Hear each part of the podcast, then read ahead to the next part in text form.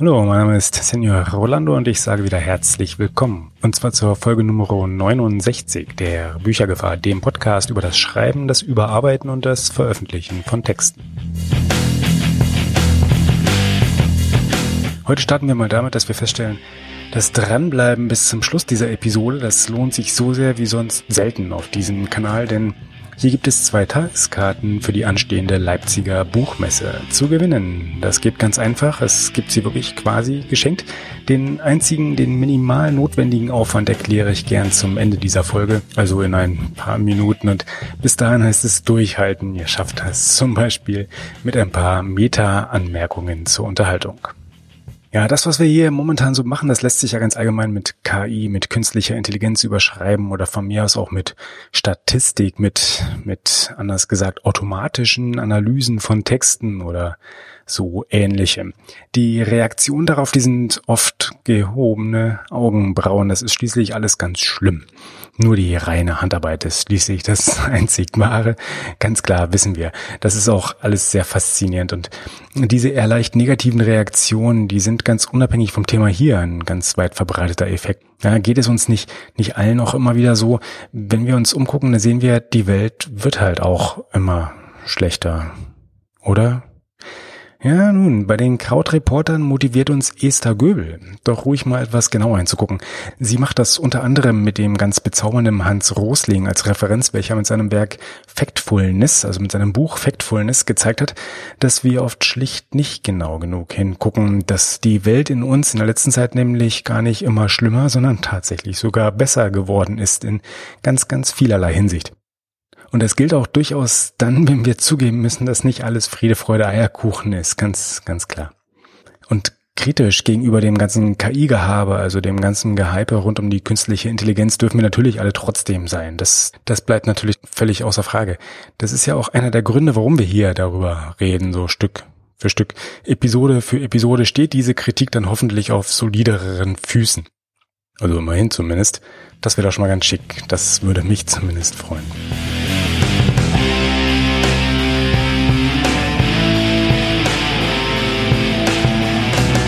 Und damit gehen wir auch rüber zum nächsten Exemplar in der heutigen Meta-Betrachtung und zwar zu Wolf Lotter. Und Wolf Lotter ist nicht nur einer der führenden schlauen Köpfe hinter der Brand 1.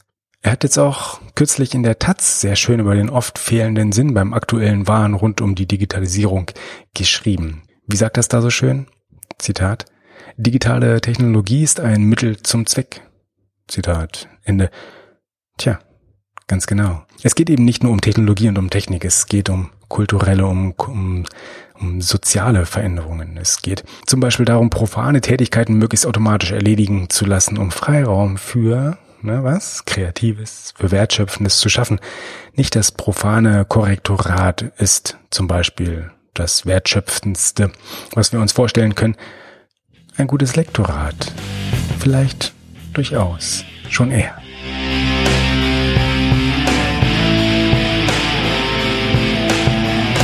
Wenn wir nochmal einen Schritt zurückgehen, wenn wir nochmal auf das große und ganze Feld unserer KIs hier ähm, gucken, dann stellen wir fest, dass manch eine von diesen, also manche von diesen künstlichen Intelligenzen sogar eben jene beeindrucken, die sie entwickelt und trainiert haben. Und zwar so sehr, dass sie diese zumindest vorerst wieder in der Schublade verschwinden lassen.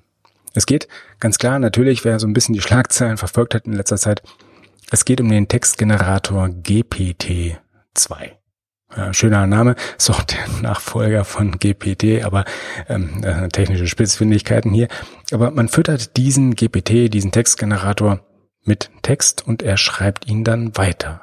Die Basis dafür liefern etwa 10 Millionen Artikel, die die Autoren zusammengesammelt haben. Ich glaube, von Reddit war das einfach nur, um so ein bisschen die umgangssprachliche, normale, durchschnittliche Textqualität, Textbeschaffenheit äh, wirklich als Referenz heranzuziehen. Und kurioserweise sehen die Testergebnisse, die ersten Testergebnisse, gut aus. Sehr gut sehen sie aus. Zu gut sehen sie aus. Realistisch wirkende Romananfänge werden dort geschaffen, wenn man ihnen den ersten Satz erstmal vorgibt. Also wenn man dem Textgenerator den ersten Satz vorgibt, dann schreibt er entsprechend durchaus realistisch wirkende Romananfänge in Folge dann. Auch realistisch wirkende Nachrichtentexte kann er liefern, wenn man erstmal kurz den Anreißer reinwirft, also wenn man kurz die ersten Worte vorgibt, dann kann das Ganze durchaus zu plausibel wirkenden Texten führen. Das hat Potenzial. Allerdings hat das Potenzial nicht nur für Fake News, sondern vielleicht sogar für noch weit dramatischeres. Man weiß es noch nicht. Kann ja alles sein. Daher dachten sich jetzt die äh, Erschaffer des Ganzen, lieber doch erst nochmal nicht ganz öffentlich damit zu gehen, das lieber noch nicht öffentlich zu publizieren, also nicht den Algorithmus dahinter öffentlich zu publizieren, nicht die entsprechende Referenzmenge genau im Detail öffentlich zu publizieren, nicht das Modell, das sie entwickelt haben, öffentlich zu publizieren, wie sie es eigentlich vorhatten. Also dann lieber alles erst nochmal zurück in die Schublade zu legen und über die Konsequenzen, über die Auswirkungen und die möglichen Missbräuche nachdenken. Eine, eine leicht abgespeckte Variante, die gibt's schon öffentlich mitsamt eines technischen Erklärtextes. Und den Link dazu, den lege ich gerne in die Shownotes. Und die Shownotes zu heute, die gibt's ganz überraschenderweise, selbstverständlich, natürlich, logischerweise, ganz klar unter büchergefahr.de-69. Und ein Blick da rein lohnt sich, denn wie hat Wolf Lotter, wie gesagt, gerade so schön festgestellt? Es geht nicht nur um die Technik, es geht immer auch um den Zweck. Und hier ist es sehr schön, dass selbst die Techniker, die etwas geschaffen haben, genau das wirklich beachten und genau darauf auch Rücksicht nehmen.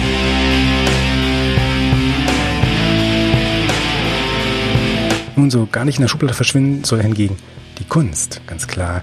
Das sehen zum Glück auch die Museen so. Mit dem Metropolitan Museum of Art hat jetzt eins der größeren von eben diesen etwa 400.000 Werke digitalisiert und diese auf verschiedensten Wegen zur Nutzung bereitgestellt. Und das ist per se schon mal absolut irre und beeindruckend, aber damit noch nicht genug. In Kooperation mit Microsoft und dem MIT haben sie obendrein nach Möglichkeiten gesucht, künstliche Intelligenz zur besseren Präsentation dieser Massen an Kunstwerken einzusetzen. Im Ergebnis gibt es zum Beispiel das Art of the Day. Das kann jetzt nämlich personalisiert für verschiedene Menschen ganz passend ausgewählt werden, abhängig von jeweils persönlich bereitgestellten Daten, also je nachdem, was man selber wirklich preisgeben möchte. Es ist jetzt nicht mehr, wie es vorher so war, ein Bild, das sorgfältig kuratiert ausgesucht wurde und für alle gilt, sondern es ist jetzt eins, das abhängig vom Ort, vom Aktualitätsbezug und von der Historie eben dessen, was man persönlich bereitgeben möchte oder bereitstellen möchte, möglichst gut passt. Ein anderes Ergebnis, das liegt ebenfalls auch durchaus ein bisschen auf der Hand als Anwendungsfall, ist die Ähnlichkeitssuche in Bildern. In einem ersten Schritt ermöglicht es mehr und neue Zugänge zu Bildern, indem wir nämlich ausgehend von einem Bild, von einem Kunstwerk andere finden können, andere erkennen können und andere erlebbar machen. Wenn das Ganze jetzt noch präsentiert wird durch so visuelle Karten, sogenannte hier Generalist Maps heißen sie, dann kann das ganz wunderbar helfen, um durch die Kunst, um durch die Massen an Kunst, um durch, durch, durch deutlich mehr Bilder als in einer normalen Galerie oder einer normalen Ausstellung einfach so erleben zu können, sich entsprechend durch navigieren zu können. Ja? Oder warum soll man das nicht auch benutzen, um einfach mal nach Ähnlichkeiten zwischen Instagram-Avatars und Kunstwerken zu suchen? Ne, das geht auch und das ist auch spannend. Dann kommt man rein, hat seinen eigenen schön sorgfältig ausgesuchten Avatar und sucht nach passenden Bildern oder nach dazu eben passenden Bildern oder nach dem, was die KI meint, das dazu passen könnte. Das ist doch ein ganz unterhaltsamer Anwendungsfall. Ja? Oder wie wäre es damit zu Geschichten, zu erzählten Geschichten passende Bilder zu suchen. Ich meine, Textanalysen, Textanalysen gehen, die können wir machen. Und dazu dann mit den Stichworten, die dabei herauskommen, schönes, illustrierendes, reales Kunstwerk, das ist doch was Feines.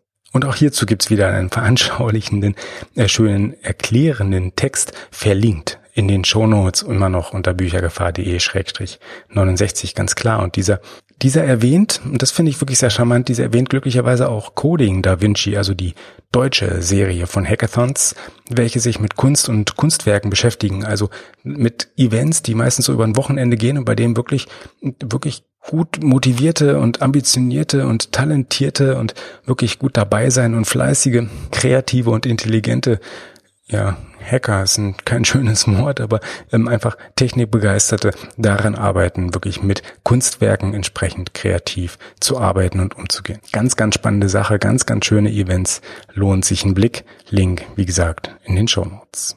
Und das alles zeigt vor allem eins, dass nämlich Kunst und künstliche Intelligenz sehr gut zusammenpassen. Da lässt sich noch sehr, sehr viel Sinnvolles schaffen. Aber auch Verspieltes geht natürlich ganz klar.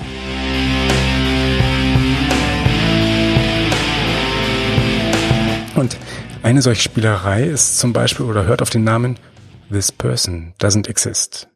Dabei wird Machine Learning benutzt, um Bilder von Gesichtern zu erzeugen, die von echten Gesichtern kaum noch zu unterscheiden sind oder tatsächlich nicht mehr unterschieden werden können. Da kann man jetzt auf der einen Seite einfach mal Respekt davor haben, man kann aber auch ganz genau hingucken und einfach mal überlegen, welche Eigenschaften sind das eigentlich, welche Eigenschaften der Gesichter, die jeweils zusammengefunden haben, also die von der künstlichen Intelligenz zusammen kombiniert wurden, um ein neues Gesicht zu schaffen, das dann nachher möglichst realistisch wirkt. Ja, das schafft Raum für ganz interessante Gedankenspiele und für die technisch Interessierten unter uns zeigt der dahinterstehende Erklärtext Link, wie gesagt, in den Show Notes, wo eben die Schwierigkeiten bei dieser Aktion so alles liegen. Und das ist tatsächlich durchaus spannend. Beschrieben kann man ruhig mal einen kleinen Blick drauf werfen für die übliche Meta-Reflexion zwischendurch.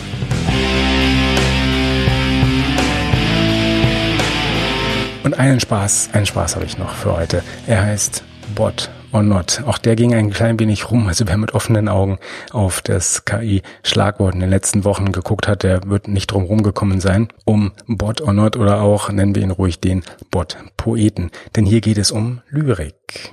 Und es geht um die Frage, ob wir künstlich verfasste Lyrik von manuell verfasster Lyrik tatsächlich unterscheiden können. Also wenn wir gar nicht wissen, wer jetzt was wirklich geschrieben und kreiert hat, sondern uns das einfach nur im Ergebnis angucken und dann entscheiden dürfen, ist das jetzt per Hand geschrieben oder doch eher nicht. Und das Ganze geschieht auf Englisch. Man bekommt immer einen recht prägnanten Vers präsentiert und dann wird man einfach. Ja, Button links, Button rechts, Bot or not. Und es ist also nur ein Klick. Und im Ergebnis sieht man dann, wie andere so getippt haben und es gibt auch die Auflösung. Also ob es nun ein menschlich oder maschinell verfasstes Gedicht ist. Ich gebe zu, das ist nicht einfach. Ich habe mich so einige Male tatsächlich geirrt und ins sogenannte Boxhorn oder ins gern so bezeichnete Boxhorn jagen lassen. Aber es macht trotzdem Spaß.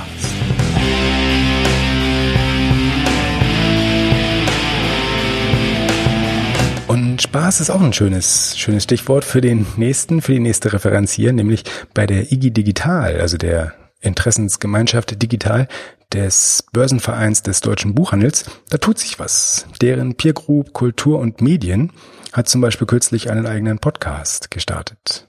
Buch und Kekse heißt er und dem Digitalen in der Buchbranche widmet er sich. Das passt thematisch somit ganz hervorragend zu uns, zu diesem Kanal hier und es ist somit jetzt gar nicht mal ausgeschlossen, dass wir uns hier demnächst auch mal dort ein wenig mit beteiligen, wenn sich die Gelegenheit ergibt, dann machen wir das glatt kann schließlich alles mal passieren. Abwarten, ich gebe dann auf jeden Fall Bescheid. Aber auch so. Und bis dahin empfehle ich durchaus schon mal ein Reinhören. Die ersten Folgen sind nämlich online. Sie werden von Katharina Eichler und Patricia Gentner moderiert und bieten angenehm kurzweilige Infos und Unterhaltung. Den Link, den Link gibt's wieder in den Shownotes und diese unter büchergefahr.de-69.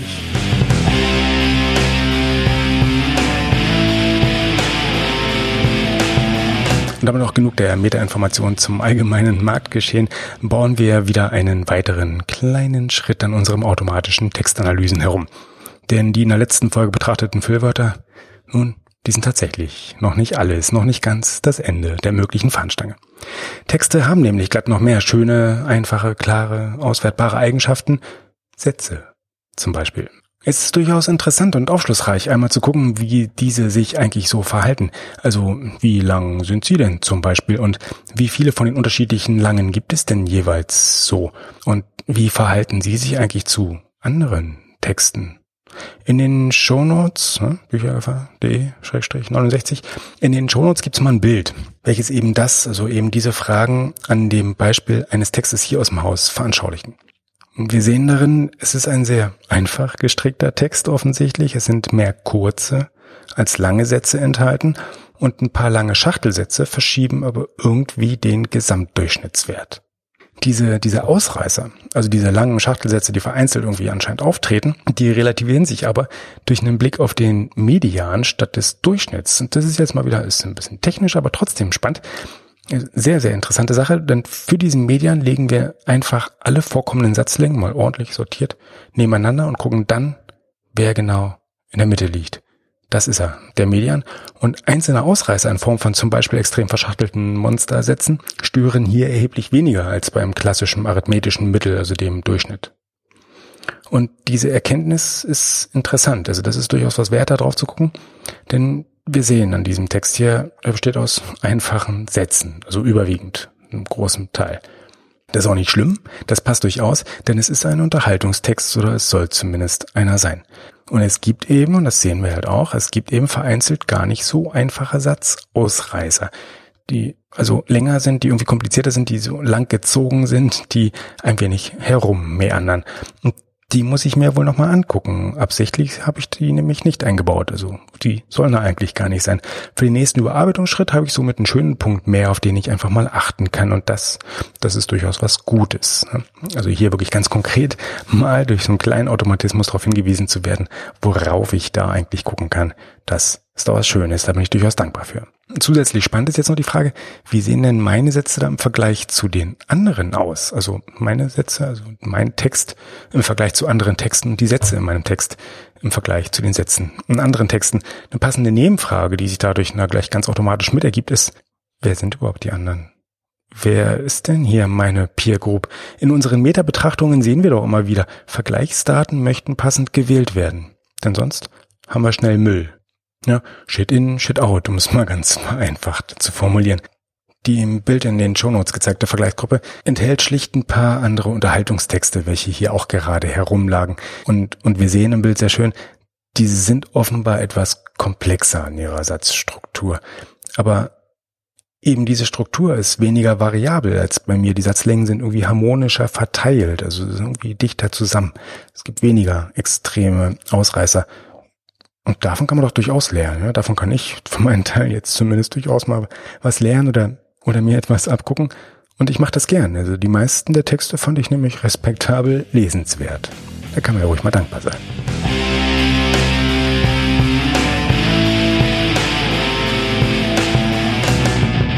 Und genau diesen Gedanken möchte ich jetzt auch gerne mal als kleine Hausaufgabe mitgeben. Überlegt doch bitte einfach mal, wie sieht denn eure ideale Peer Group so aus? Oder besser gesagt, an welchen Texten möchtet ihr eure eigenen gern mal messen? Tja, interessante Frage, oder? Und seid ruhig mal ehrlich zu euch selbst. Macht's euch nicht zu einfach, denn die Antwort ist es auch nicht. Sie ist gar nicht so leicht, sie liegt gar nicht so klar auf der Hand, wie man initial erstmal meinen möchte, aber es lohnt sich darüber nachzudenken. Es lohnt sich, die eigene Peer Group gut zu wählen.